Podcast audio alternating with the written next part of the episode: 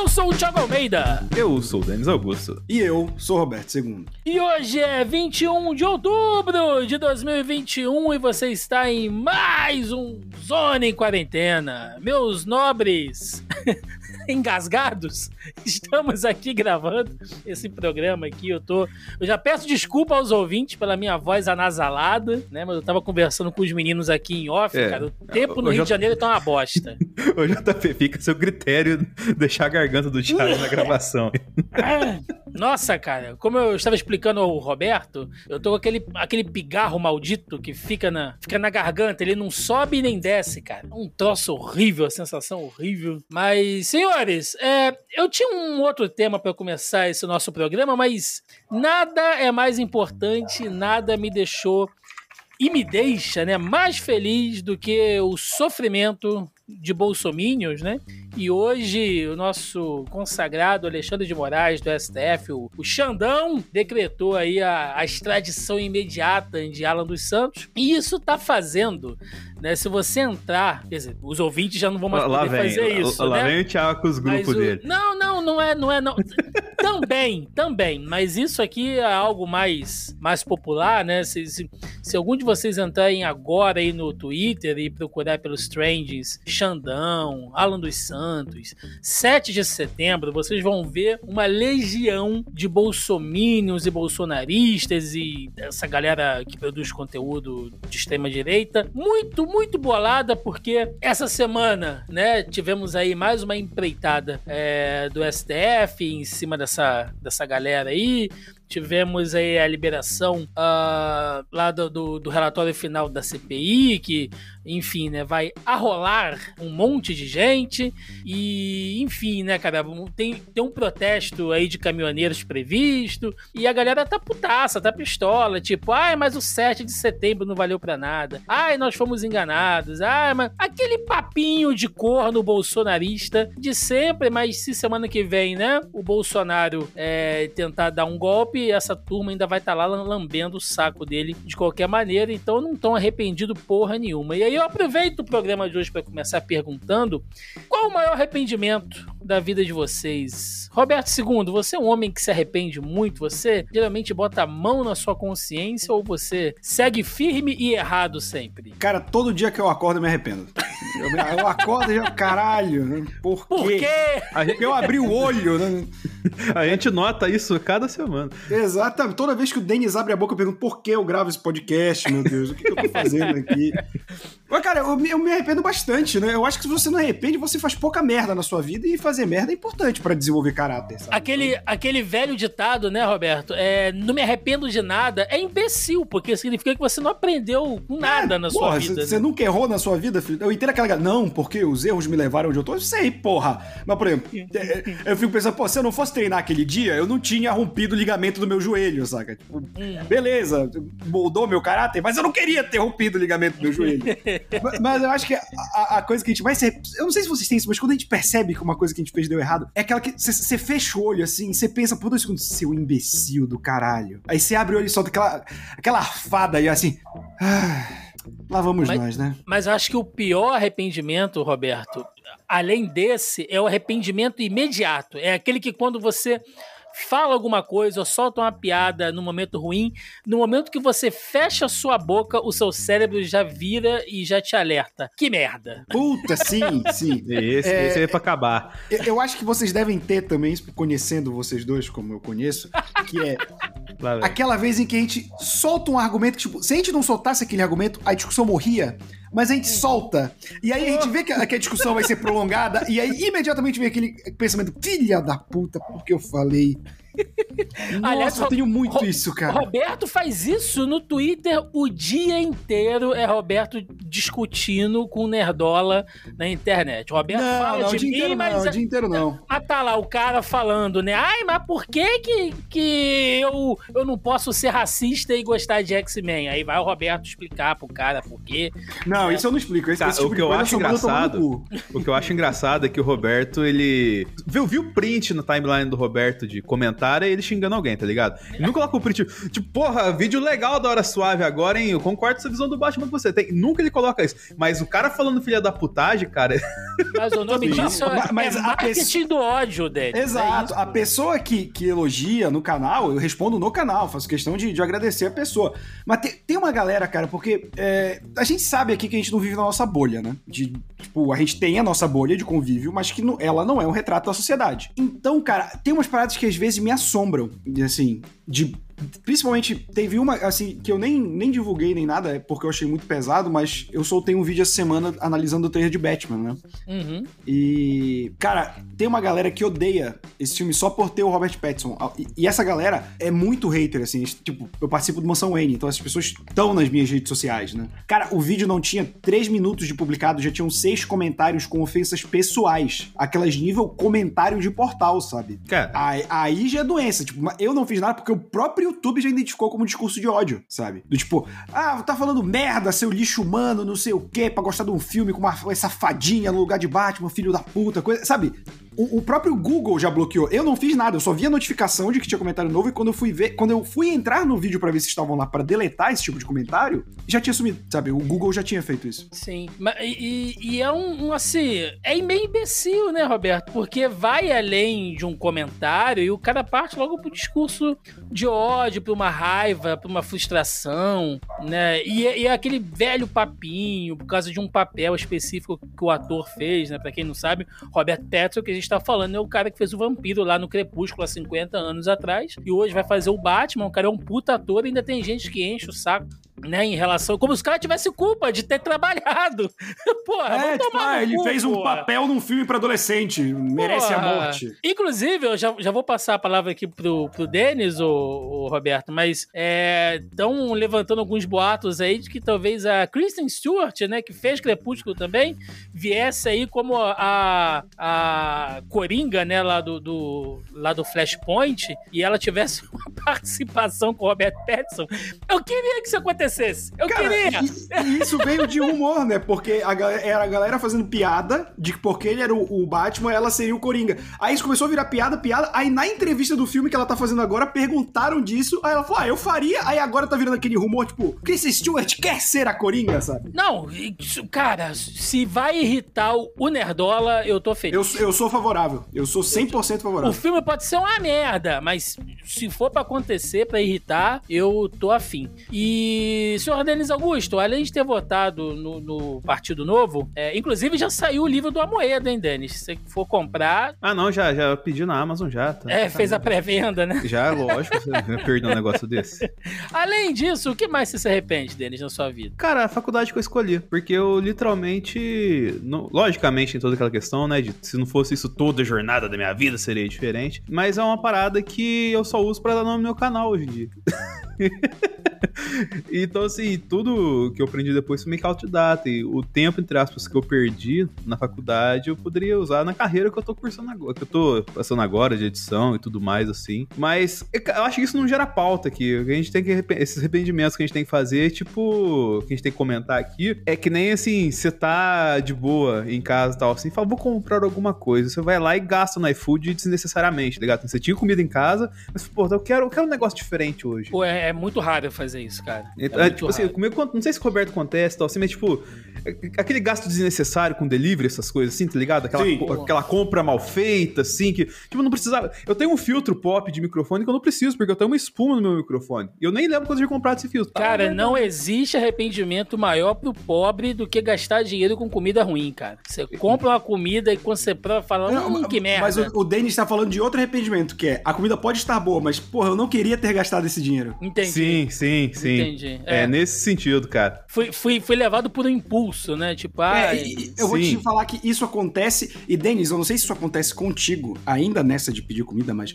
quando você pede comida com fome, e aí você Nossa. pede o triplo de comida, aí você termina. O primeiro sanduíche tem mais quatro e você fala, talvez eu tenha exagerado. é, Exatamente, Pra quê, né? desse Aí jeito. você fala, ah, eu vou guardar. E depois quando você vai comer, o negócio já tá tudo mole, tá, o pão do sanduíche tá todo úmido, né? Parece que você é tá por comendo isso as- que, que não adianta ter 200 opções no iFood, porque você sabe que você vai pedir do lugar que no outro dia a comida permanece boa. Aquele Exatamente. yakisoba, aquela pizza. Inclusive, queria mandar um abraço pro Leandro, meu vizinho, que um dia eu mandei essa pergunta pra ele. Cara, já pediu comida com fome e depois se arrependeu porque era muita comida? Ele falou, nunca. Eu como até passar mal, velho. Justo.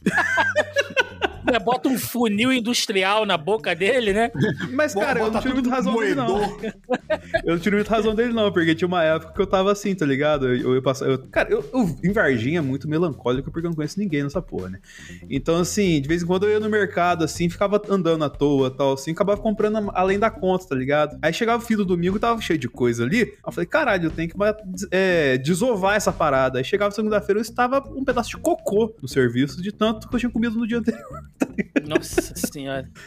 Ai, gente, mas é isso, é isso. É... Negócio de, de- de arrependimento é complicado, porque o nosso futuro é incerto, mas sempre seguimos aqui com a certeza de que quando um bolsonarista chora no banho como um ninja silencioso, nossos corações sempre se encherão de alegria para entrarmos sem nenhum arrependimento no nosso primeiro bloco de notícias. E começando aqui o nosso primeiro bloco de notícias. Temos aqui notícia do UOL. Impressão é que o vírus vai começar a se esgotar, diz criador do álcool em gel. O inventor, o inventor do álcool em gel, o médico sanitarista suíço Didier Petit, disse acreditar que a tendência do coronavírus é começar a se esgotar um pouco. Por isso, para ele, pode ser que uma revacinação anual contra a Covid-19 não seja necessária. Ele explicou que no caso da gripe isso acontece pois o, o vírus dessa doença é muito mutável e há diferentes vírus. Também por isso a vacina, nesse outro caso, inclui mais de um tipo, sendo eles os que mais têm chances de criar a epidemia no ano. É, esse é um cara que tá fazendo a patente valer a pena, né, cara? Porque o que se vendeu de álcool em gel, inclusive agora deu uma melhorada, né? Mas quando entrou naquela escassez de matéria-prima ali pelo meado de 2020, cara, tava vendo aqueles álcool em gel bosta pra cacete, né? Com a textura escrota, pensei que alguém tinha gozado na tua mão, cara. Olha lá, merda. Eu, eu tenho desse na mochila ainda, cara. Eu fui. Eu acabei sujando o celular essa semana. A hora que cheguei no serviço, fui usar ele pra limpar. Quando vi o negócio. Eita, cara. Piorou. Fez um barro, né, no, no telefone. É, desse jeito. merda. Link do UOL. Letônia decreta lockdown após bater recorde mundial de casos de Covid. A Letônia decretou um novo lockdown nesta quinta-feira, dia 21. Comércios e serviços não essenciais, cinemas, teatros e salões de cabeleireiros ficarão fechados durante cerca de um mês. Segundo dados de 20 de outubro, o país registrou 1.406 contaminações para cada 100 mil habitantes nos últimos 14 dias, uma das maiores taxas de incidência de Covid-19 no mundo. É... Roberto, a Letônia, que cabe dentro do Pará tranquilamente, né? É, Assim, Tadinhos, né, cara? Assim, logicamente a gente lamenta, né, pelas contaminações e tudo mais, mas é, eu ouço esse tipo de coisa, eu, eu dou risada de desespero. Pra pensar no. Se for fazer uma comparação. Não, é. tipo, mas é foda para. Aquilo que a gente falou do início, tipo, o Brasil não era pra estar passando por isso. Tipo, se a Letônia tiver casa, ela se fudeu, né? Porque ninguém vai vender vacina pra Letônia. Não, ninguém é. vai ficar preocupado, só vão barrar não é um case de aeroporto. sucesso da Pfizer, né? Exato. Cadê, né, bicho? Não rola. É, do UOL também. Moscou anuncia fechamento de serviços não essenciais por 11 dias para frear a Covid. A prefeitura de Moscou, na Rússia, determinou hoje o fechamento de todas as empresas e organizações consideradas não essenciais, de 28 de outubro a 7 de novembro, para frear os contágios de Covid-19. Durante o período, todas as empresas e organizações de Moscou deverão interromper o trabalho, afirmou o prefeito da capital russa, Sergei Sobyanin. Então tá aí, gente. O que não for de, é, de, de- de serviço essencial, né? Tipo hospital, farmácia, delegacia e, e fábrica de vodka, todo o restante vai estar fechado aí na Rússia durante 11 dias. E também temos notícias da Índia também, link do UOL novamente. Índia administra um bilhão de doses de vacina anti-Covid. A Índia alcançou nesta quinta-feira, dia 21, a marca de um bilhão de doses aplicadas de vacina contra a Covid-19, anunciou o Ministério da Saúde, seis meses após o surto devastador de contágio que deixou o sistema hospitalar do país à beira do colapso. De acordo com o governo, quase 75% dos adultos, do país, que tem 1,3 bilhão de habitantes, receberam uma dose e quase 30% estão com a vacinação completa. Faz a gente pensar, né, Denis? Assim, Brasil tem gente pra cacete, mas nossa, o, o- o quadro sanitário na Índia é uma loucura, velho. Mano. É um bilhão, né, cara? Então, assim, qualquer coisa que é um bilhão, né, velho, é um negócio. Tipo, pô, como assim, tá ligado? É, é aquela questão, né, que a gente sempre fala, né? Ah, a galera relativiza, relativiza a morte da Covid porque não sabe mensurar número. Cara, eu nem sei como mensurar, começar a mensurar um bilhão. Como Um é que você bilhão, começaria a é um mensurar, bilhão de Roberto? nada. É. como é que você mensuraria um, um bilhão, Roberto? Depende, na minha conta, se fosse. Sóbrio. É, um bilhão é, é muito. Mas, cara, é, é maluco, né? A gente parar pra pensar na distribuição. Um dia desse eu vi Sim. um dado que só 10% da população mundial vive no hemisfério sul. 10%, cara. Do Equador pra baixo, 10%. Isso é muito Sim. maluco. É louco, é louco. Cara, e- Se e, você tipo- pensar ainda mais na... na Não, mas no- será que não é o contrário, não, Roberto? Por causa que do, do Equador pra baixo é China e Índia. A Índia fica abaixo do Equador? Você tá maluco? Pera aí, deixa eu... A nossa, puta. Geografia, tomei zero agora. Deixa eu ver. Não, mas Caralho, ainda assim, isso- tipo, eu, eu, eu fico pensando Escola tipo, Pazuelo de logística, né, cara? Deles agora. Por isso que eu não fui atrás do vazio.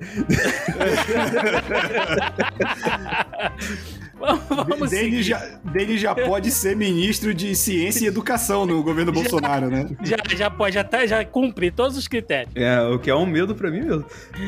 Vamos lá, vamos falar agora aqui de notícias nacionais. Link do UOL também. Justiça do Rio determina que Duque de Caxias volte a cumprir medidas contra a Covid.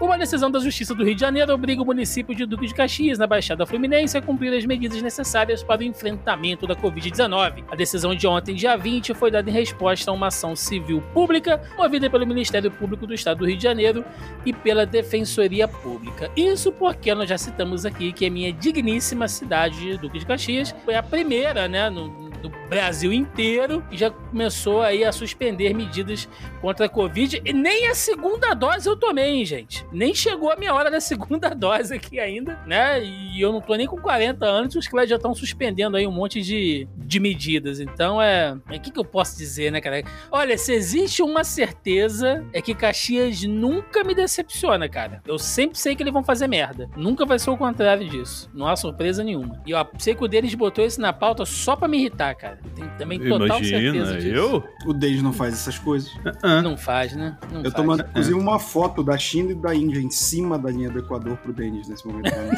não, não precisa, porque na hora que eu falei, eu abri o mapa mundi. eu Não falei, basta- caralho. tipo, Não você sair ser- da Índia e você nadar bastante pra baixo, aí você chega. Sabe aquela parada que você se arrepende logo depois de falar? Que nem a entrada desse podcast. Né? Tem um Tem exemplo. até- Tem a terra plana e tem a terra torta, né, cara? No caso do É. tênis, assim, a terra distorcida. Ai, meu Deus do céu. Link do G1. 89% das famílias passaram a valorizar mais o trabalho dos professores depois da pandemia, aponta o Datafolha. Os professores passaram a ser mais valorizados por pais, responsáveis e alunos da rede pública de ensino durante a pandemia da Covid-19. De acordo com a pesquisa divulgada na sexta-feira, dia 15, 89% dos responsáveis reconhecem que os docentes têm um trabalho mais desafiador do que acreditavam antes da pandemia de Covid-19. Eu sou um Deve exemplo ser- disso. De- deve ser, né? Porque é, você realmente viu como é difícil, né? Cuidar um pouquinho da educação do seu anjinho em casa. Agora você imagina o professor que às vezes está ali sob uma situação de estresse, né? Às vezes sem o mínimo necessário para poder ensinar, falando aí da rede pública, né? É, tendo que lidar com um monte de anjinhos e você vê como é que fica a situação, né, velho? Tem que precisa de uma pandemia, Roberto, pro brasileiro valorizar o professor. Meu amigo, nada melhor pra acabar com um projeto de homeschooling do que o homeschooling.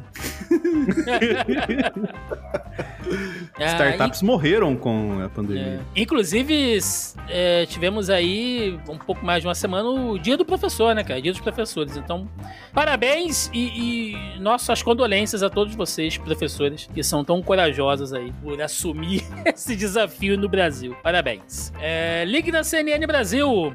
Pfizer inicia testes de vacina em pessoas imunossuprimidas no Brasil. A Pfizer iniciou um estudo com pessoas imunossuprimidas. O Brasil faz parte da pesquisa junto com a Alemanha e os Estados Unidos. Cristiano Zerbini, diretor do Centro Paulista de Investigação Clínica e coordenador dos testes da vacina contra a Covid-19 da Pfizer no país, explicou que, que o estudo começou na última sexta-feira, dia 15, em pacientes imunossuprimidos e em crianças acima de 2 anos. Segundo ele, o objetivo da pesquisa é avaliar a segurança e eficácia da vacina nas, nas pessoas que têm um sistema imunológico comprometido devido a uma doença ou ao seu tratamento. Pois é, gente. É, já vamos aí para a terceira dose, né? Algumas pessoas já tomaram essa terceira dose, alguns idosos, profissionais da área da, da saúde. Então, realmente precisa ser feito esse tipo de, de teste e estudo, né? Como a Cecília, né, nossa biomédica do coração, sempre gosta de, de relembrar, né, cara? Vacinas e tal são sempre.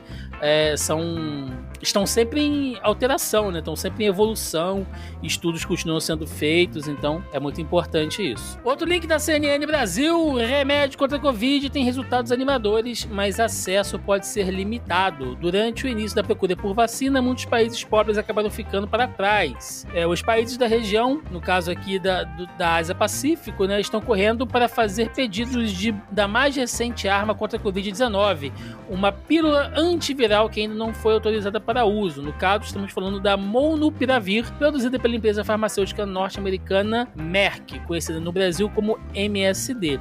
Está sendo anunciado como uma solução em potencial para mudar o jogo. Uh, pelo menos oito países ou territórios na região da Ásia Pacífico assinaram acordos ou estão em negociações para adquirir o medicamento de acordo com a empresa de análises Airfinite, né, incluindo aí no caso a Nova Zelândia, Austrália, Coreia do Sul e todos aí cumprindo os seus programas, né? A diferença, cara, é que não vai ter remédio para todo mundo, né? E ele ainda não tá muito barato, né? Até porque ainda tá em fase de teste e tal. E aí você imagina, né? Realmente, se for um remédio com uma eficácia elevada, você imagina o preço que vai vir um negócio desse. E entra o que o Roberto sempre fala aqui, que a empresa farmacêutica não tá aqui para fazer favor a ninguém, né, Roberto? Ainda mais se a Merck tiver realmente, né, uma, uma arma dessa, né, cara, um produto desse nível na mão, é quem, quem paga mais leva, né? É, ainda mais num contexto em que a vacina parece ser algo que vai ser cada vez mais recorrente. Um, um remédio desse, cara, vai ser caríssimo, né? Perfeito. É, temos aqui, olha, duas notícias que eu vou ler aqui sobre números de vacinados no Brasil, falando nisso. Dois links do G1. Brasil chega a 50% da população totalmente imunizada contra a Covid. Os que tomaram as duas doses ou vacina da dose única chegaram a um pouco mais de 106 mil Levantamento do consórcio de veículos de imprensa com base em informações das secretarias estaduais de saúde. E cidade de São Paulo chega a 90% da população adulta com a vacinação completa contra a Covid-19.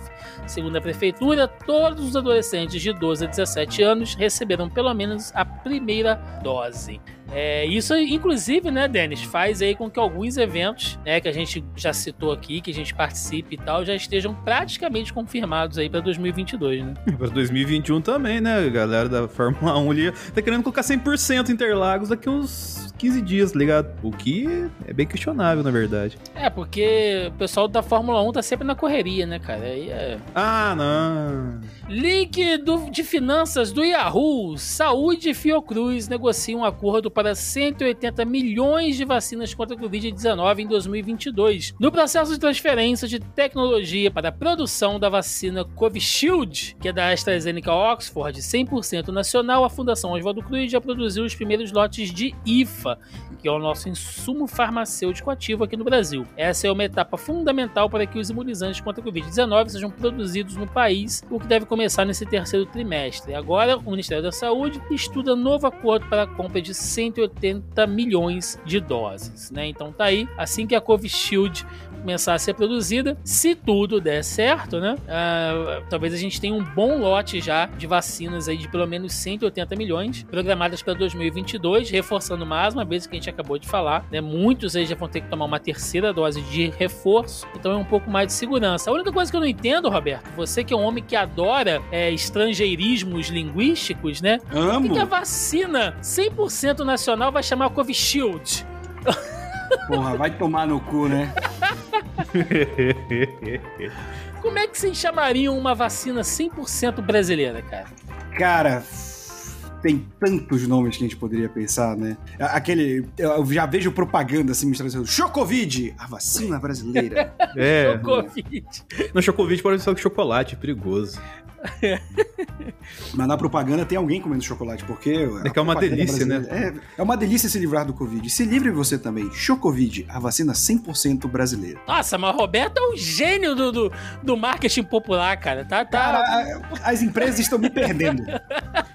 É, então sabemos vai ter uma seringa de chocolate na arte do programa. Vamos seguir aqui, link da CNN Brasil. O Ministério da Saúde reduz o intervalo da AstraZeneca de 12 para 8 semanas. Segundo a pasta, o envio de 100% das doses da vacina já foi concluído, possibilitando completar o esquema vacinal de adultos e reduzir o intervalo entre as doses. Então, galera aí que já tomou a AstraZeneca, né, tá procurando uma segunda dose, deve ter uma redução aí de 12 para 8 semanas, o que é muita coisa. Eu repito, ainda vou tomar a segunda dose, já passou o quê? Quase um mês e meio, quase dois meses, que eu tomei uma dose da Pfizer, né? Não, não sei nem se ainda tá aqui no corpo. que eu preciso isso? tomar que, que Não sei, velho. Não sei, mano. Tanto tempo. Sei lá, cara. Ainda mais em Caxias, que Caxias é tudo zoado. Ainda vai um mês. É. E para fechar aí essa parte de, de economia, de saúde, enfim, link da Folha de São Paulo, o governo Bolsonaro deixa parados 2,3 bilhões destinados à vacina contra a Covid.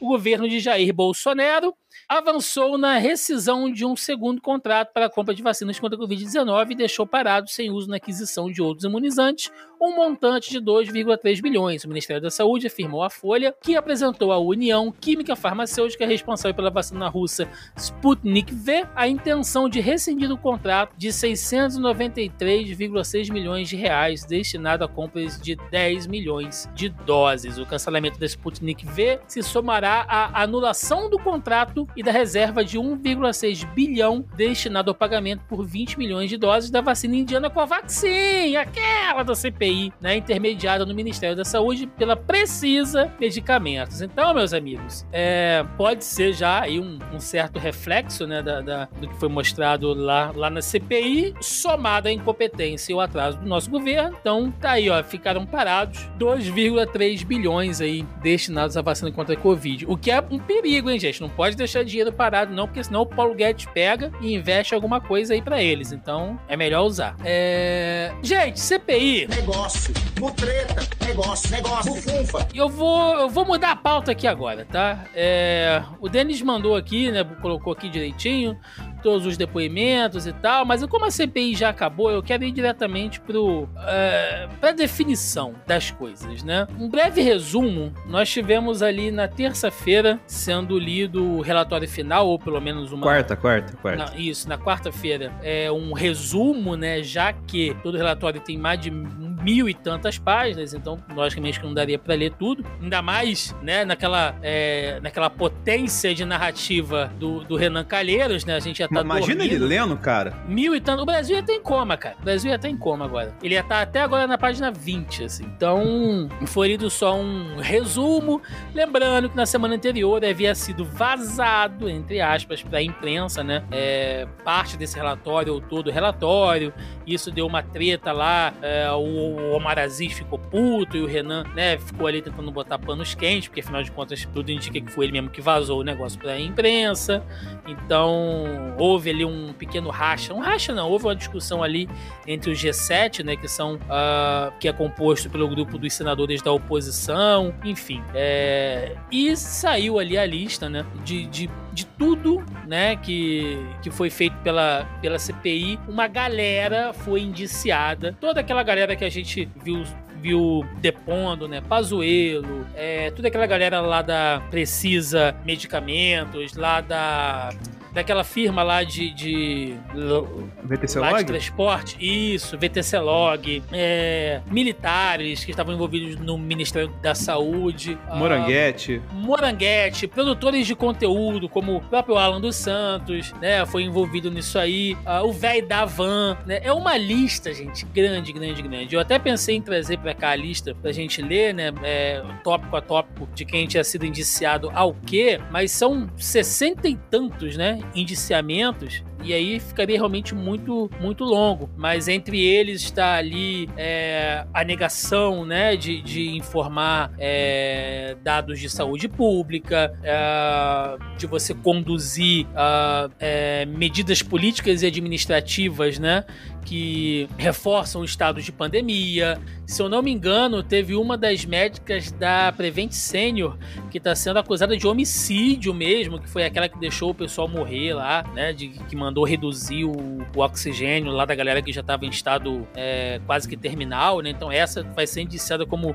homicídio, uh, enfim, né? Improbidade administrativa, toda essa galera do governo, Ministério da Saúde, que participou dessas compras indevidas e tal, toda essa galera está sendo indiciada por improbidade. Então tem realmente assim é, muitos indiciamentos e entrou-se numa discussão essa semana se o Bolsonaro, né, deveria ser ou não indiciado a genocídio dentro da dentro do relatório final, o que foi negado, né? E enfim, né, entrou meio que nessa discussão, mas logicamente não foi aliviado pro, pro lado dele. Ele foi lá é, indiciado também por, por, por, uma, eu não, eu não, não, tô, não tô achando aqui nessa nossa matéria agora. Acho assim. que são nove acusações, é, enfim. Mas enfim, não não passou incólume, né? Mas enfim, também teve teve essa discussão em relação a você não julgar ele, não condenar ele. Quer dizer, condenar não, porque a CPI não pode condenar, mas acusar ele ali de genocídio e isso acaba, acabou entrando pra mídia, enfim, meio que sendo uma discussão. Eu vou fazer aqui um mini bloco de debate pra gente apurar, então. É... Roberto II, CPI, na tua opinião, qual é o resultado final? Você tá satisfeito?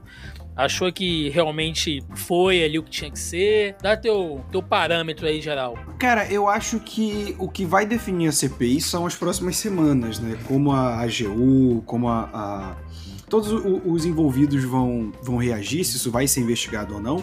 Existem provas, existem documentos, mas a gente sabe, principalmente com o histórico do Brasil, é, eu já fiz a piada aqui no podcast que eu achei um programa do Cacete Planeta de 96 e tava exatamente a, a mesma situação. Fernando Henrique investigado numa CPI, a CPI acabou em pizza, nada, nada dá certo, lá, lá, lá, lá, lá.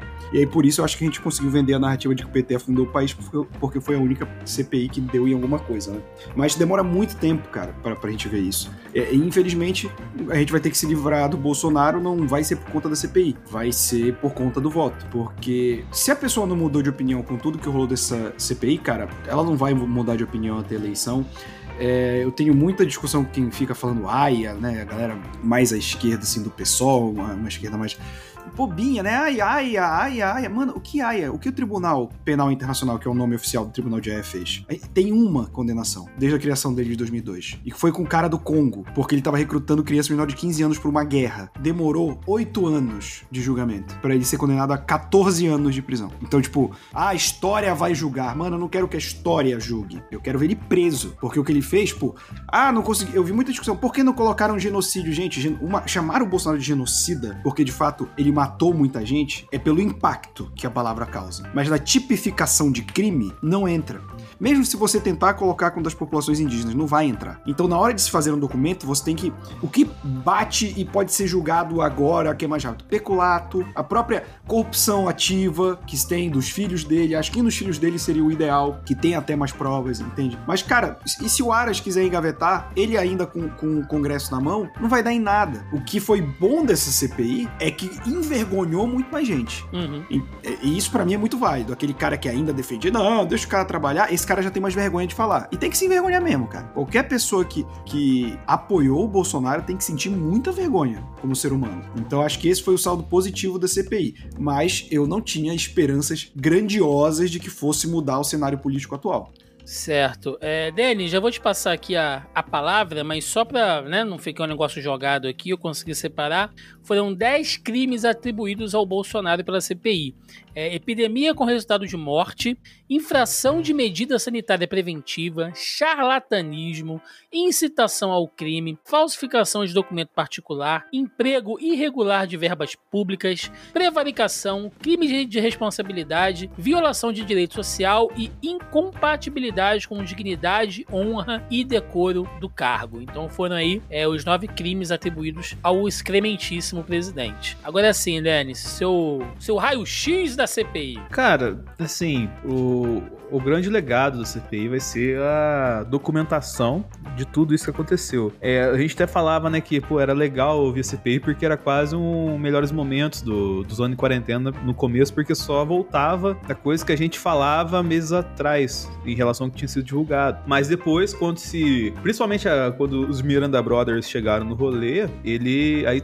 trouxe de, de fato toda a questão da compra superfaturada de vacina e tudo mais. E aí trouxe a questão da Prevent também, que, que tipo, deu a entender melhor o que aconteceu lá e como que isso é um absurdo. E o próprio depoimento das pessoas, é, dos parentes na segunda-feira, que é, é, de partir o coração. É, é, um negócio pesado pra caramba, porque a gente sempre fala aqui e a gente acaba, entre aspas, normalizando. E isso não é uma coisa normal, tá ligado? Isso é um negócio muito doloroso. E, e assim, tem, tem um registro, tem um relato. E a gente, infelizmente, eu sigo com o Roberto quando ele falou que, cara, a gente não vai ver ninguém incriminado agora, recente. Você pode ver uns caras pequenos, tá ligado? Galera lá do superfaturamento, tudo mais, sim. Mas, tipo, a galera que é, manipula o, o discurso público de, dessa galera mais negacionista, que atrapalha o progresso mais efetivamente, a gente não vai ver punido agora. E isso, isso eu vejo como uma derrota, tá ligado?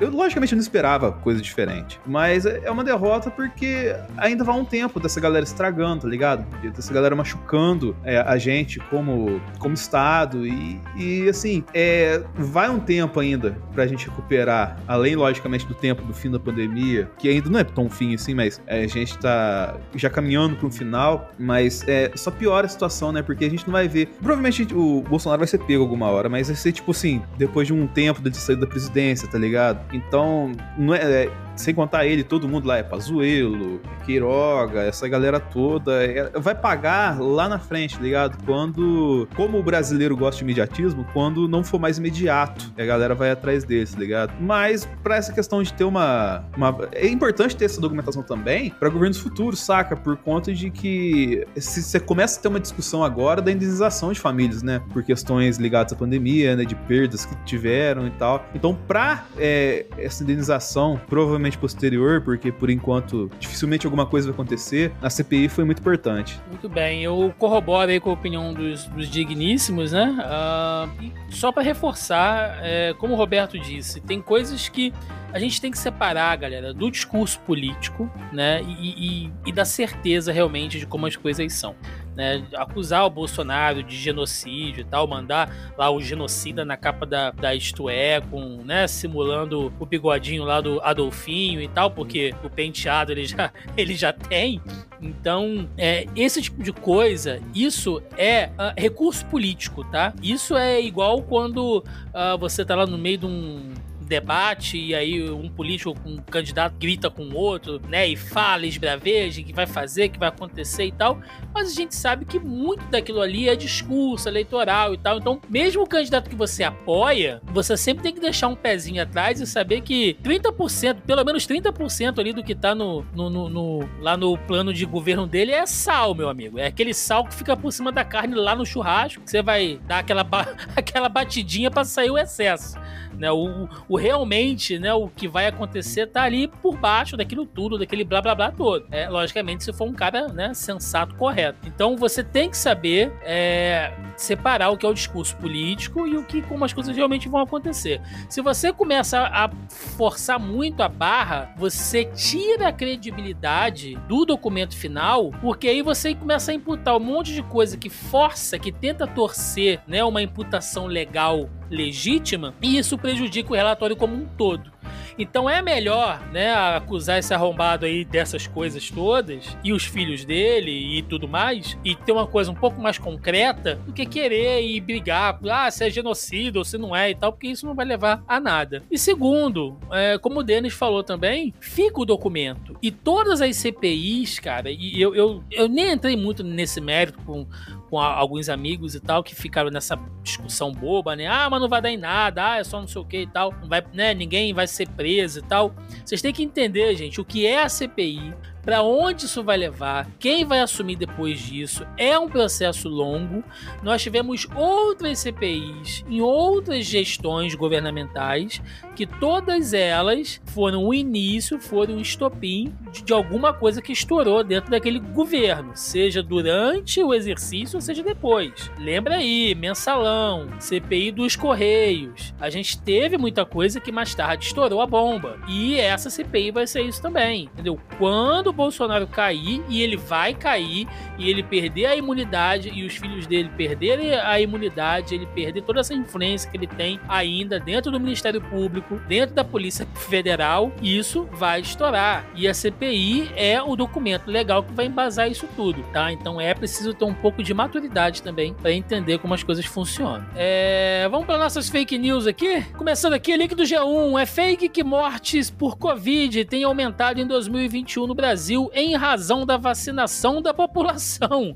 Circula nas redes sociais uma mensagem que diz que o Brasil registra muito mais mortes em 2021 do que no ano passado, mesmo com 100 milhões de imunizados, e sugere que mais óbitos foram registrados após as pessoas começarem a se vacinar, o que é fake. A vacinação teve. In... Ah, perdão. É, o erro grosseiro dessa mensagem considerar um número expressivo de vacinados, 100 milhões, como base para todo o ano de 2021. Isso porque a marca de 100 milhões de pessoas com a segunda dose ou a dose única só foi atingida no dia 13 de outubro. A vacinação teve início no meio de janeiro, mas demorou para engrenar. Em abril, o pico da pandemia no Brasil, quando foram registradas mais de 82 mil mortes, havia apenas 7,4% da população imunizada com todas as doses necessárias. Ou seja, é a matemática freestyle, Roberto. Né? o cara pega os dados, torce, mas também, né? Eu vou dizer o quê, né? Do Bolsonaro que diz que o, o PIB teve uma queda de menos 4, veio mais 5, então foi um aumento de mais 9. É. é caralho. Isso me lembra. Você lembra aquele desenho Chip na Cidade Grande? Tem uma cena em que alguém tá falando, mas os números não mentem. Aí passa o número 4 andando no fundo e fala, eu sou o número 5. É, é exatamente a matemática dessa galera, assim. É isso, cara. Puta merda. É Escola Bolsonaro de Matemática e Instituto Pazuello de Geografia, né? Que inclusive foi onde o Denis se formou. Uh, temos aqui link do G1 também. É fake que a União Europeia anunciou a substituição de vacinas pela ivermectina. Mensagem falsa menciona texto da União Europeia que nem sequer cita o medicamento. O documento trata, na verdade, de uma lista de outros remédios ainda em, em avaliação. Tudo isso sem abrir mão da imunização. Texto falso também diz que o Instituto Pasteur, pa, Pasteur né, reconheceu a eficácia da ivermectina. Na verdade, o estudo citado foi feito em hamsters e não mostra nenhum efeito na replicação viral.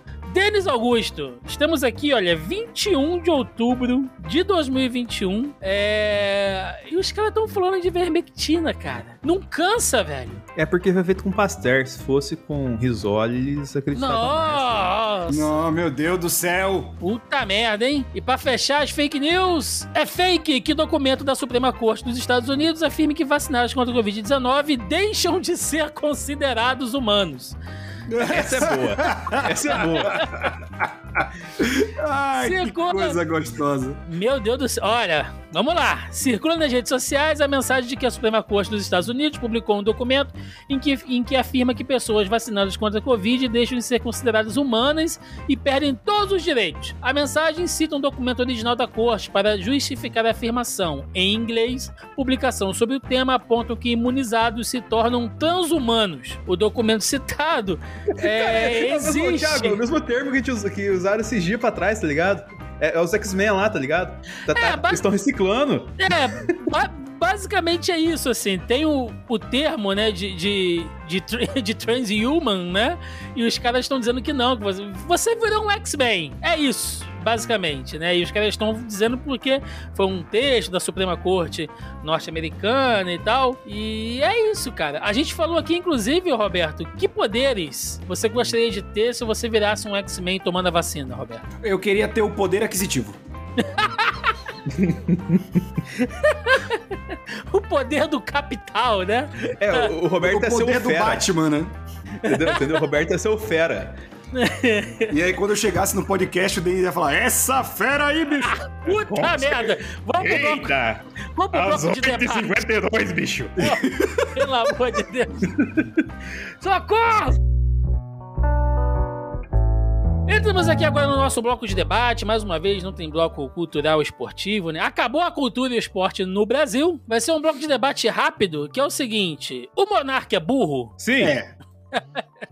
Por que, que eu tô dizendo isso, gente? Essa semana teve uma discussãozinha aí no, no, no Twitter que rendeu bastante, que é o Monark, como sempre, né? é, falando lá as, as merdas dele. E ele entrou numa discussão com o Sam Puncher, que é o, talvez aí um, um dos nossos jornalistas mais produtivos, né?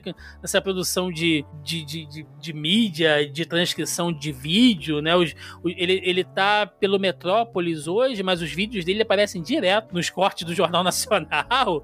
Então o cara tá, tá sempre aí, né? Com certeza você já viu um vídeo dele, algum corte de vídeo com a logozinha ali do ali da arroba dele. E foi basicamente o Monark, resumindo, né? É o Monark dizendo que as pessoas têm a liberdade de passar mentiras, né? De, de, de falar em fake news, enfim.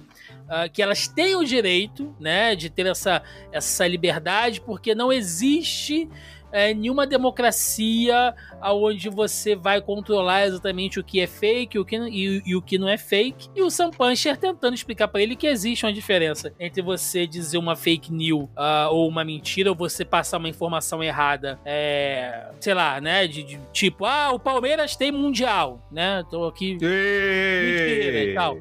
é, tô jogando uma mentirinha boba. Ou eu falar, não, se você tomar a vacina, você vai morrer. Existe uma diferença lógica nisso, né? E o Sam Puncher tentou explicar pra ele que o limite da liberdade jamais, né, vai se transpor ao limite da vida. E aí, gente, entrou na toda aquela discussão, porque afinal de contas o Monark hoje ele fala com a molecada através do Flow e com os véi também, ó, alguns, né? E muita gente meio que replicou e acha que é isso mesmo, né? E confunde democracia com anarquia ou só burrice, né? E aí eu queria perguntar aos senhores, começando pelo Roberto II. Roberto II, é, a partir desse, esse ponto de vista distorcido aí do monarca, né? Pra você, o que é liberdade? O que, que eu vou fazer com essa tal liberdade, já diria Alexandre Pires? Mas, cara, liberdade é um conceito que muitas pessoas deturpam, né? A liberdade, liberdade como o liberal imagina, ela não existe. E eu falo isso com plena convicção. O que o liberal quer é ser egoísta. É, eu posso fazer o que eu quiser. Sendo que, cara, em nenhum lugar de convívio em sociedade você tem isso. E eu não tô falando nem de um, de um governo. Tiago, se tu vai morar num prédio, se tu vai morar num prédio, tu tem certas regras de condomínio. Por Sim. exemplo, tem condomínio que não deixa envidraçar a sacada, porque muda a fachada do prédio, o que eu discordo, Uhum. tudo bem. E aí você tem condomínio que tem separação de lixo, que se você não separar o seu lixo, você é multado. E é Lei do do silêncio. Lei do silêncio. A lei do silêncio se aplica até em casa. Se você morar numa Uhum. casa, seu vizinho reclamava. O que eu tô falando é, tipo, o que as pessoas defendem como liberdade é puro egoísmo. Egoísmo mesmo. Tipo, os caras não querem é, o bem dos outros. O que eles vendem como liberdade, como se fosse algo essencial, ninguém tem. E eu vou usar um exemplo, e o Dendi vai ficar puto que ele é liberal. Eu vi um documentário do, de um cara que. um jornalista espanhol que conseguiu acesso à Coreia do Norte. Ele descobriu que tinha um espanhol também na, na embaixada, trocou uma ideia e conseguiu ir. E aí tem uma parte muito interessante que ele, ele conversa, ele sempre vai escoltado, né, com, com policiais da Coreia do Norte, liberaram ele pra filmar lá dentro. E ele pega uma pessoa aleatoriamente na rua, pergunta o nome e tal, e aí falou, e aí como é a vida? E, ah, me formei agora em engenharia alguma coisa e foi designado pelo governo que eu vou ser maquinista de trem na minha cidade. E, pô, cara, beleza. E aí ele quebra o cara com uma pergunta, tipo, mas qual o seu sonho? Aí o cara dá uma quebrada assim, ele, ele para, pensa e vira pra câmera. Ser o maior maquinista de trem da minha cidade. Ou seja, ele já tá totalmente enviesado pelo que o governo vende. E aí eu falei, porra, isso. Eu, eu lembro que eu comentei com meu amigo, eu falei, porra, cara, isso tira a liberdade das pessoas de escolher, né? Aí meu amigo virou, porra, é, mas pergunta se. Tipo, eu moro numa região bem periférica de Belém, né? É, eu moro perto de uma avenida chamada Pedro Álvares Cabral, e do lado de cada avenida é um lado tranquilo, e do lado de lá, digamos assim, é bem mais pobre, né? Um lugar chamado Vila da Barca. Que é por muitos anos foi muito perigoso. Hoje em dia ainda é perigoso, só que é, é melhor. É, é de onde meu pai vem, de onde meu avô vem, moraram há muitos anos, por isso que a gente mora perto desse lugar. E ele falou um negócio: pergunta pra alguém na Vila da Barca que o cara, tipo, vai chegar em casa hoje, não vai ter o que comer se ele não queria ser um maquinista de trem, com tudo garantido, com a casa chegando lá. Então, tipo assim, a, tipo, a liberdade de você falar bosta é maior do que a liberdade de ter o que comer, de você não ser despejado porque faltou dinheiro naquele mês, entende? Liberdade é um conceito completamente subjetivo. E o que eles vendem como liberdade é egoísmo. O que eles, eu digo liberais como Monark, Isinobre, Isinobre até que treta com o Monark, mas os dois são igualmente liberais e imbecis. Então, a liberdade que eles vendem muitas vezes é egoísmo e muitas vezes também é simplesmente consumo. Eu vejo muita gente, tipo, ai, você largou uma. Que, que isso daqui dialoga com, com as duas visões, né? Você largou de ser dentista no Brasil pra ir é, ser faxineira no Canadá. Aí eu já vi, né, tipo, TikTok, vídeo falando, ai, eu ganho mais, eu compro roupa de marca, não sei o que, eu virei. Ou seja, você largou o pensamento colonial do tipo, é, eu, eu tenho uma profissão nobre, entre muitas aspas, porque eu não ganho dinheiro que eu acho que merecia por essa profissão nobre, então eu vou virar uma faxineira, que é uma, uma profissão que eu não considero nobre, eu considero uma profissão menor, porque ela me dá mais consumo. E essas pessoas... né? Que Exato, que não é subemprego porque lá é bem pago, porque eles sabem que trabalho braçal vale dinheiro. Só que o valor que a gente dá para dinheiro é outro. Então, o que eles vendem como liberdade é consumo. Ah, eu, eu tenho mais conforto. Não, você tem mais consumo. Não é a mesma coisa, entende? Então, é uma discussão muito mais elevada do que eu quero liberdade para falar isso. Ou eu quero liberdade para não me vacinar. Eu quero liberdade para poder decidir se eu tô. Sabe, tipo, tudo que a gente esbarra para melhorar a sociedade vem esse discursinho. Cinto de segurança, limite de álcool no sangue para dirigir, sabe? Agora vacina. Tudo vem e esbarra na liberdade. Quando, na verdade, é. Você não sabe conviver em sociedade, cara. Você é um filho único. Você foi é, mimado quando era criança. Não tem uma justificativa para você odiar tanto as pessoas ao seu redor e achar que só o seu lado é válido. Só o que você faz, entendeu? Muito bem. Denis Augusto, pessoas como o Monark têm a liberdade de serem burras? Se fuder, meu irmão.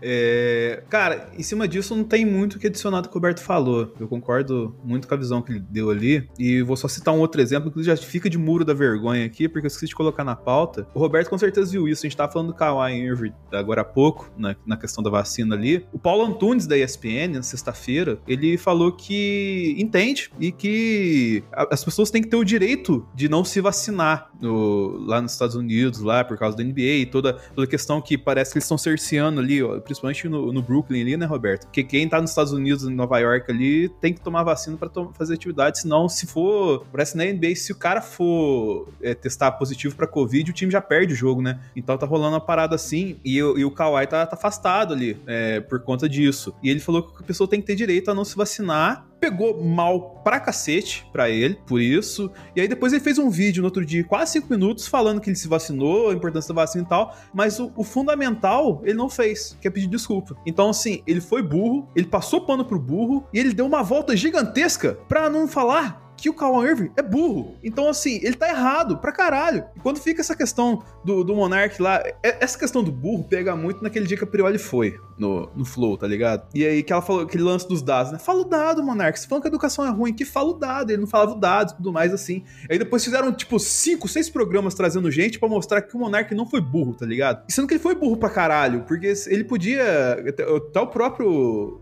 Eu esqueço o nome do, daquele flamenguista que fica junto com eles lá. Falou assim: não, a gente foi burro, né? A gente podia podia ter falado pros caras pegar uma informação para mim aqui para usar de contra-argumento com ela, mas, tipo assim, é, no diálogo desarmou, tá ligado? E o problema é que, assim, usar uma linguagem fácil, assim, uh, você acaba criando empatia, tudo questões ligadas, assim, a, a modos de abordagem e tudo mais, e aí você acaba, é, na sua burrice, cerceando a liberdade do outro, caiu na sua falácia por conta de que ele tem uma abordagem mais simples, assim, e isso, cara, eu acho muito cruel, e é a grande crítica que eu faço faço quando eu cito Roberto, Thiago, tá ligado? Tipo, uma, uma vez por semana, se eu não xingo o Flow no, nos privados, é pouco, tá ligado? Então, assim, é, cara, esses conteúdos são tóxicos, são nocivos. É diferente de um Felipe Neto, que faz vídeo pra criança imitando foca, tá ligado? Por mais que só assim, ele é só um imbecil. É, ele, ele tá fazendo um conteúdo ali que não tá enviesando, ele tá só deixando as crianças mais tontas um pouco, tá ligado? Mas criança é tonta naturalmente. Agora, quando você vai lá no, no Flow, lá tal, assim, numa mesma, na mesma mesa, senta Prioli, que tem todas as questões que a gente já falou lá, do, da, é uma jornalista e tudo mais, assim. E chega outra semana, chega lá um agroboy, tudo bombadão, negacionista, falando que a Terra é plana, você coloca os dois no mesmo nível, tá ligado? Então isso acaba, é, para quem tá assistindo e não tem um senso crítico mais apurado, deixando limitada a opinião do Flow, cara. E é isso que eu acho que é uma, um cerceamento de liberdade um pouco mais complexo no rolê todo. Porque quando você tá fazendo isso, você tá condicionando as pessoas baseado na, na vontade, tipo assim, na boa vontade que eles têm com vocês, tá ligado? E isso acaba sendo desonesto na minha visão. É, só pra galera entender aqui, né? Acho que os meninos pontuaram bem os pontos de vista. E a nossa discussão aqui tem ido muito além até do que o Monark falou e as respostas do, do, do Sam Puncher, porque é uma discussão rasteira, porque os argumentos são bobos, né? Uh, o próprio Monark chega aqui. YouTube hoje é uma plataforma que trabalha para diminuir a liberdade de expressão dos seus usuários. Eles querem criar um ambiente onde você tem medo de falar o que pensa. Liberdade de expressão é permitir opiniões que você discorda sejam ditas. Hoje, o YouTube não tem essa postura. Essa é a visão de liberdade de expressão para o Monark. Aí o Sam Puncher responde: liberdade de expressão não é direito absoluto. O corte com mentiras sobre vacinas poderia incentivar pessoas a não se imunizarem. O direito à vida é superior à liberdade de expressão. Acho que não é difícil de você perceber isso. Aí o Monark responde: a partir do momento que você banir a mentira de algum lugar, você tem que apontar um juiz para julgar o que é mentira ou não. Aí temos um problema: qual pessoa seria capacitada para ser o juiz da verdade absoluta na internet? E o Sampancha responde: você está usando um conceito geral sobre o qual eu concordaria contigo e aplicando num caso raríssimo, mentir sobre vacinas numa pandemia. É uma coisa temporária. Muita gente no Brasil morreu por acreditar no que recebeu no Zap. Quantas epidemias já aconteceram na história? Porque é isso, gente. Esse é o problema do discurso rasteiro, da, da, das analogias pobres, do discurso do senso comum. O cara vai pegar um argumento genérico para tratar de um tema específico. Ele tá dizendo aqui que a, ah, é, a liberdade de expressão é você, né? Você permite a pessoa dizer aquilo que não, que você não concorda e tal. Até que vacinas matam. Até que vacina não é importante. É, é isso que o monarca ele tá, ele tá dizendo. E, e não outra, é assim O juiz para julgar o que é mentira e o que é verdade. Não, filho de uma puta. Caralho, pare. É, é tipo, isso é um negócio negócio que esses caras. Eles, tudo é subjetivo. Gente, tem mentira, é mentira e verdade é verdade. Se eu disser que um tomate é feito de concreto, é mentira. É uma fruta, caralho. Aí o cara fala: não, mas é a sua opinião. Quem vai definir o que é verdade? Não, fatos. Fatos não são ligados a opinião. Essa galera e, conseguiu cara, vender essa ideia de que opinião é, tem o mesmo peso de fato. Não, e assim, é muito sacano porque eles usam uma tática muito cachorra pra para conseguir prender o público, tá ligado? Porque assim, você assiste o Flow, tem dia que o Monark não fala nada, mas ele só fala coisas que vão manter a pessoa que tá com ele falando. E nisso você perde 5 horas do seu dia vendo aquele negócio, tá ligado? Então, assim, é, não quer dizer. Não importa a verdade, mentira no, no contexto de conteúdo daquele lá. Só importa a pessoa continuar falando. Que aí ela solta uma merda, e o cara faz um corte 5 minutos que dá 2 bilhões de views. Pois é, além desse lado mercadológico, mas isso é uma coisa que ele realmente acredita, né? Você bem lembrou aí quando a, a, a Prioli foi lá e deu aquela quebrada nele e tudo mais. E é isso, gente, sabe? É por causa de pensamentos assim que hoje a gente tem um que a gente tem um protesto de anti-vacina dentro da Assembleia lá no Sul, onde um cara me levanta uma suástica. Porque, afinal de contas, ele tem o direito à liberdade de expressão de levantar Puta, esse um símbolo negócio também nazista. é de dar nojo, cara. Puta que pariu, né, Entendeu? Né, cara? Você tem a liberdade de, de... Porque se for... Gente, se for partir por esse ponto de vista que o monarca tem de liberdade de, de expressão, eu posso chegar na rua, sei lá, eu posso chegar para um atendente que, que, que me, sei lá, que me atende mal dentro de um McDonald's, de, de algum lugar, se o cara for negro, e xingar ele racista. Eu não tô sendo racista, é só a minha opinião. É a minha liberdade. Você tem. E foi é... aconteceu hoje, justamente, quem, né, cara? Quem é o juiz, né, cara, que vai julgar isso aí, né? Quem é você para dizer se, se, se eu tô sendo racista ou não, né? De eu andar na rua e eu ver um casal é, é, é LGBT e eu botar o, a cabeça para fora do carro e xingar, né? Sou viado escroto, sou, sou, sou a bicha puta, né? É, lugar de travesti é, tem que morrer, não sei o quê. Mas é só meu, é a minha liberdade e você tem que saber lidar com o contraditório.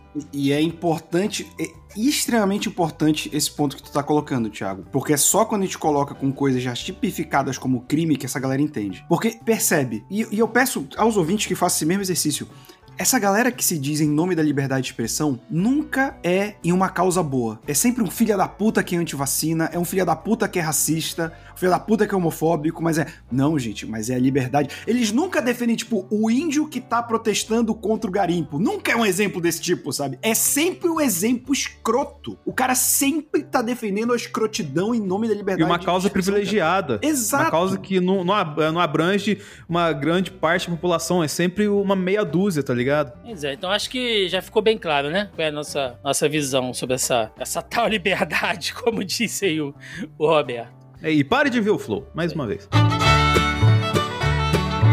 E chegamos aqui ao final de mais um Zona em Quarentena, onde neste último bloco a gente traz alguma notícia engraçada, bizarra, estranha, pra tentar dar uma levantada aí, né? Um programa tenso, a gente fica puto com a burrice alheia, né? Então vamos tentar fechar aqui numa alta. É, link do UOL com projeto contra fake news. Professor convence famílias a se vacinarem. No início do ano letivo e começo da vacinação contra a Covid na cidade de Paulista, em Pernambuco, o professor Glaucio Ramos recebeu que deveria, percebeu que deveria conversar com alunos a respeito de notícias mentirosas.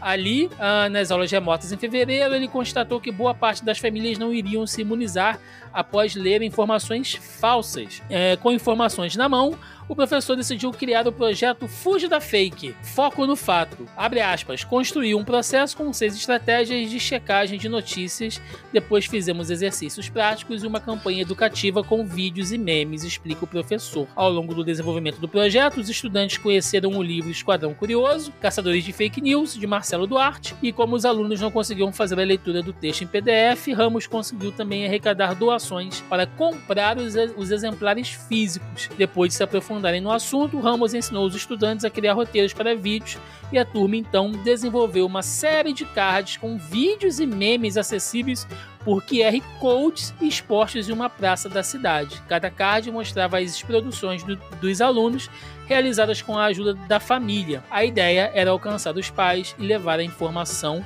Então foi interessante esse envolvimento de todos, relembra o professor. Gente, eu tô aqui. Cara, é, é o tipo de notícia que a gente tem que dar, sabe? A gente falou. Tem que chamar esse professor pra vir aqui, cara. Cara, olha só, em um programa que a gente falou sobre a importância de fake news, uma CPI que trouxe um monte de fake news, de formadores de opiniões gigantes, e aí você pega o cara de uma cidadezinha no meio de Pernambuco, ele sozinho conseguiu desenvolver isso, esse tipo de projeto, que poderia muito bem ser um projeto, cara, de- de- do Ministério da. Em vez do nosso ministro da Educação estar preocupado com, com, com gay, né, que, que tem nada a ver com- com- com- com discurso de gênero dentro de colégio e tal, que não tem nada a ver essas porra. Não podia estar desenvolvendo um projeto como esse, cara, sabe? É, de novo, né? A gente falou sobre os professores, né, nessa, nessa edição aqui e que bom, que bom que mesmo que o Brasil não mereça esses professores, eles existam, cara, porque eu tô realmente tocado aqui pela iniciativa. Que bacana.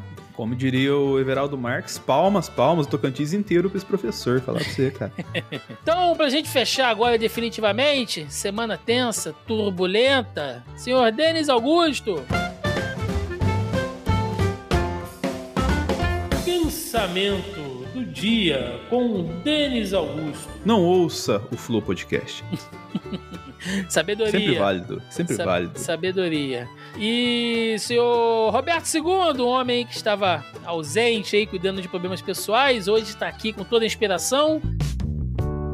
Dicas de amor. Recadinho do coração com o Roberto II. Caso você brigue com a sua mulher, separa a letra de Essa Tal Liberdade e cante, porque é muito bonita. Tem Eu andei errado, eu pisei na bola. Troquei quem mais amava por uma ilusão. Mas a gente aprende, a vida é uma escola, não é assim que acaba uma grande paixão. Esse é o Roberto que eu conheço, né? Um pagode cara- anos 90 é comigo mesmo. É um 7-1 da porra. Imagina, Roberto.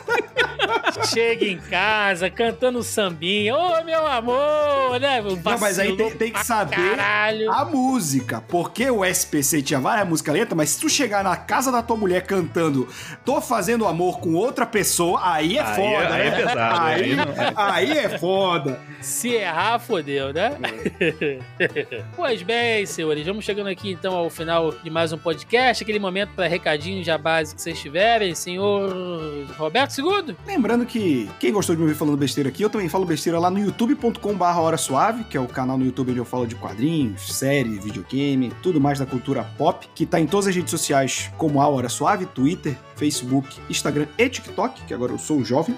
E também estou aqui na casa com o Fala Animal, nosso amigo Leonardo Vicente, segunda-feira sim, segunda-feira não, também falando de cultura pop. E toda sexta-feira, Momento Suave, com seu resumo de notícias nerd da semana. Muito bem, muito bem. Senhor Denis Augusto. Pra quem tá aí se divertindo com os novos entretenimentos do cinema lá, escavamos um pouquinho as dunas para falar de Duna no analisador. Já tem vídeo lá comentando o filme e vai ter um debate semana que vem com a galera que leu o livro e tudo mais. E também estou lá no Zebra Alta falando sobre Fórmula 1. Esse fim de semana tem corrida, então corre lá que vai ser bem divertido. Muito bem, muito bem. Eu não posso jamais encerrar esse podcast sem deixar aqui, né, sempre o nosso agradecimento, as nossas glórias e honras aos nossos amigos da Audio Heroes, audioheroes.com.br, que vem lutando com a gente aí semana a semana, ao longo de mais aí de, de um ano e meio né, colocando o programa no ar aqui conosco, cuidando da nossa edição. Então, tenho que agradecer muito e indicar para você, você mesmo que precisa aí de serviço de edição, vinhetas, locução, produção, logo, publicação e consultoria na área de podcasts, né?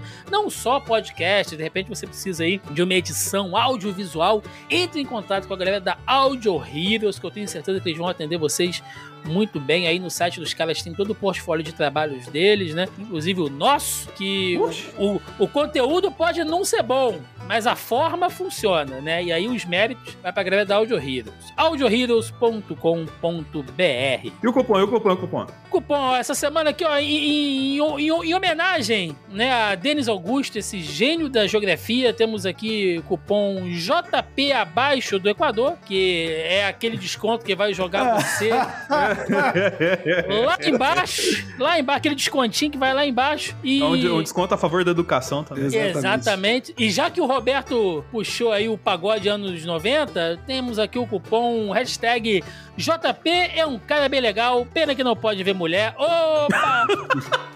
Eu sempre cara, colocando... o JP, toda vez que o Thiago vem, ele quer acabar com o relacionamento do JP, cara. É, eu acho impressionante. É eu queria eu... sugerir aqui o cupom hashtag ChupaMonark também. Que é...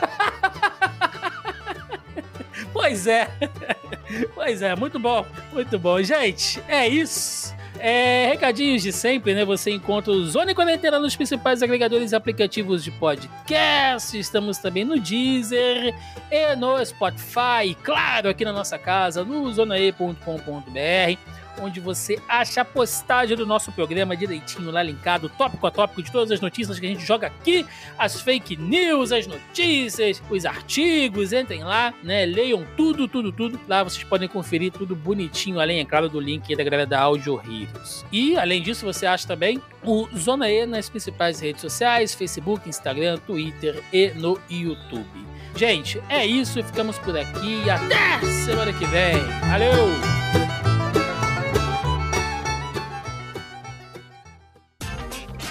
Este episódio foi editado por Audio Heroes.